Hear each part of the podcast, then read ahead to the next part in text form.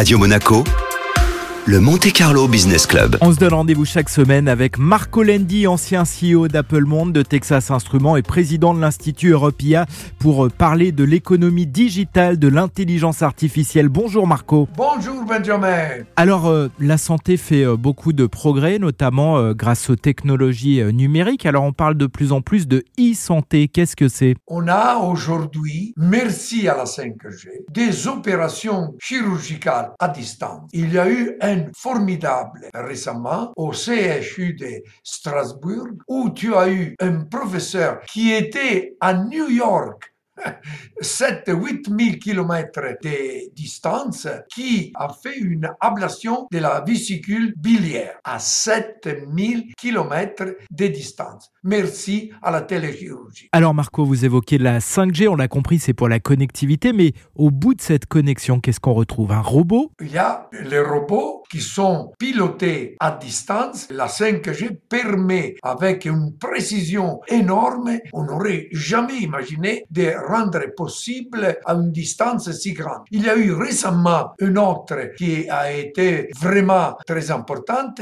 qui a été faite en Chine, encore toujours merci à la 5G. Un chirurgien qui se tenait à presque 50 km de distance du bloc opératoire et qui a fait une première opération grâce à une communication établie avec la 5G sur une chaîne dans un hôpital vétérinaire. Qu'est-ce qu'il a fait? Il a actionné un robot qui a enlevé les foies du chêne à distance. La 5G permettait au professeur de retour qu'on a dit haptique qui visualisait l'animal en 3D grâce à des lunettes de réalité augmentée.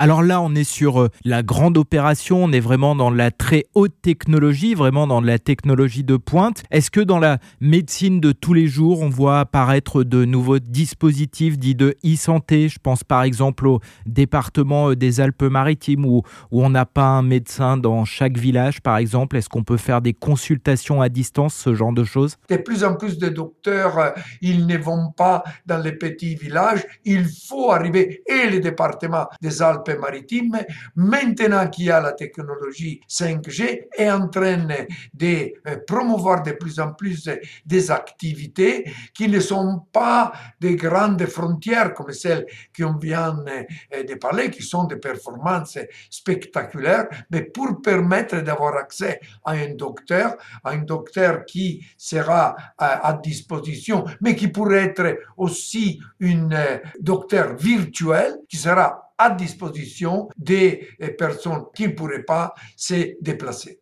Une dernière question, Marco, on parle beaucoup de nos data. Est-ce que nos données sur notre style de vie, sur notre euh, consommation, par exemple, pourraient nous amener à améliorer notre état de santé? C'est le débat où il faut certainement qu'on tranche. Parce que si on a trop peur de ces données, on ne pourrait pas les utiliser. Si on les ouvre trop, on a le risque que ces données qui sont très précieuses passent dans des mains où on ne voudrait pas qu'ils passent. Il faut qu'on on trouve et on a la possibilité d'utiliser les RGPD qui en Europe fonctionnent.